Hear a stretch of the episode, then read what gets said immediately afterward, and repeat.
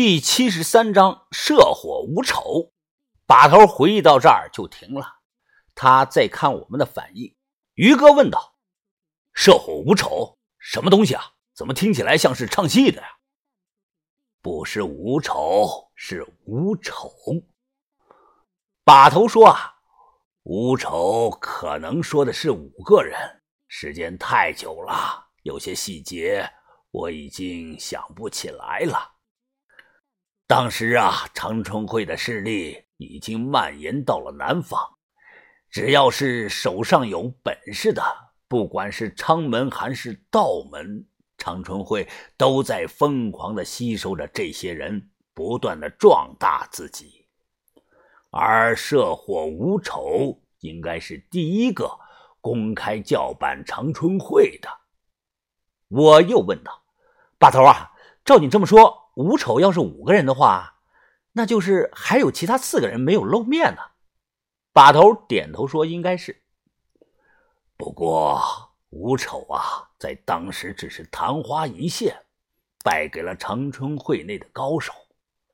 我记得他们当时自称第三代，如果现在还存在的话，可能是第五代，甚至是第六代了。那个射火无丑，他为什么要找我们的麻烦呀？这就是我想不通的地方了。把头皱着眉说：“总之啊，现在我们在保证自己安全的前提下，走一步看一步吧。好在我之前就有了预感。文斌，你在上次寄信的邮局旁边有个小旅馆。”幺幺二房房间里住个老太太，你就说带她去体检来了送人参。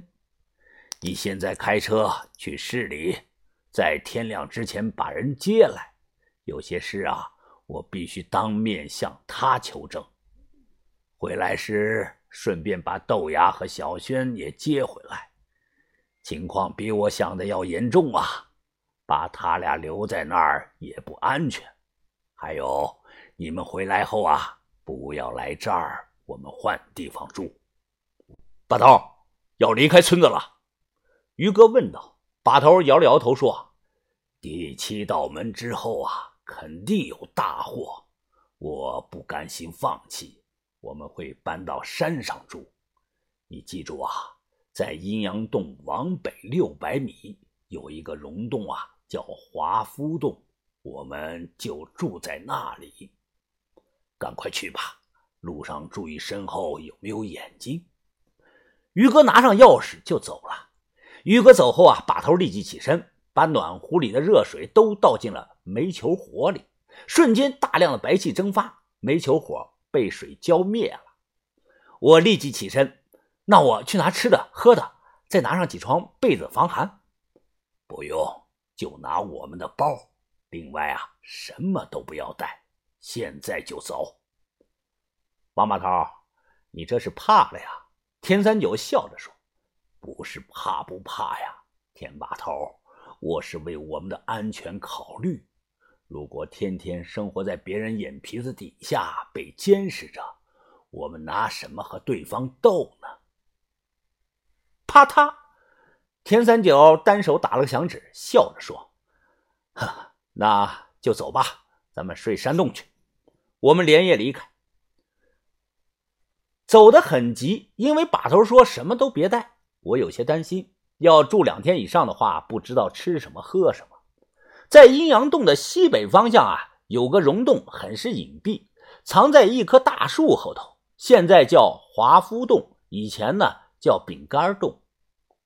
之所以叫饼干洞呢，是因为以前村里人呢老能在山洞里捡到塑料袋的包装的饼干，这些饼干的生产日期啊都是上世纪三四十年代的，过期几十年了都。后来有小孩在山洞里失踪，就有传言说洞里住着一个一百多岁的野人，饼干是诱饵吃小孩的。那些过期几十年的饼干啊，其实是当年鬼子留下来的。战败以后啊。从楚江鱼啊跑过来一帮鬼子，当时藏在了山洞里，留了很多没有吃完的饼干。后半夜黑咕隆咚的，我们没有开手电，摸着黑出了村子，小跑着上山呢，跑的是气喘吁吁。我不时的回头看一眼，看看身后有没有人跟踪着。我喘气，指着前方说道：“是不是？是不是那个洞啊？”把头也喘着气跟了上来。哦，是，没错，快走吧。那儿有一棵大树啊，转到树后有个小山洞。洞口高度不到两米，地上散落着有大量的枯树枝和碎石。打开手电，七拐八拐正走着，我忽然听到洞内传来了低沉的吼叫声，像是野狼或者什么野兽的叫声。田三九立即就掏出土枪，端在手里，紧张着看着周围。是我们，把头冲着前方黑暗说道。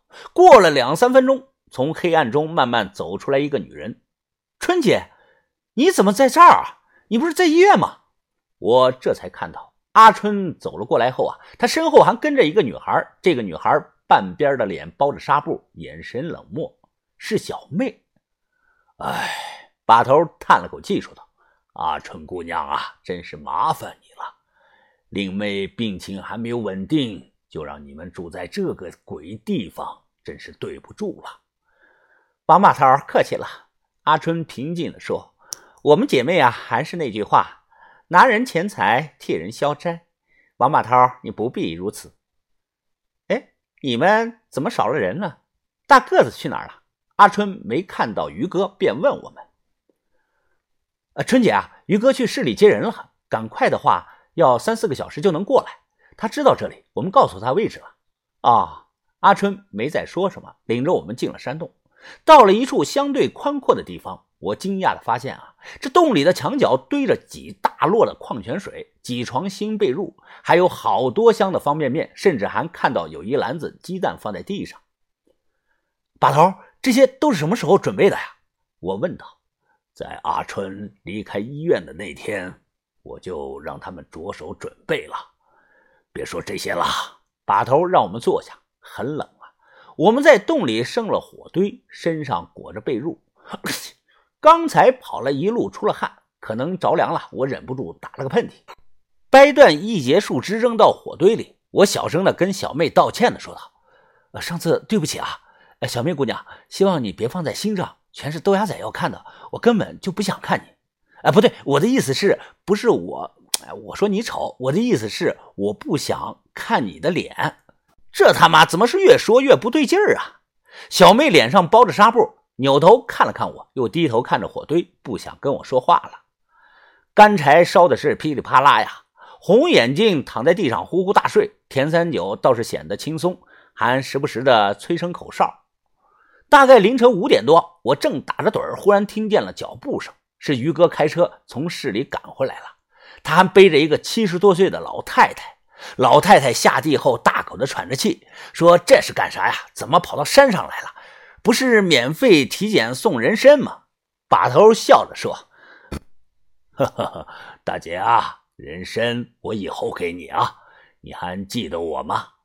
老太太头发全白，疑惑的看着把头，问：“你是谁呀？”“我是小黄哥呀，薛丁的朋友。那年咱们一块摘过柿子。”小王哥，呃，谁呀？你你你呀？把头眼角的皱纹挤在了一起，笑着点头。老太太是山东虞城人，是薛师叔为数不多的亲戚。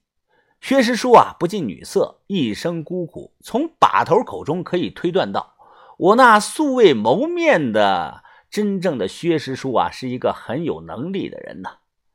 薛师叔临死前啊，只有这个老太太在照顾。后来他搬到临沂去了。把头呢，也是近期才找到他。把头问道：“大姐啊，你再好好想一想，我师弟去世后，谁找过你呀？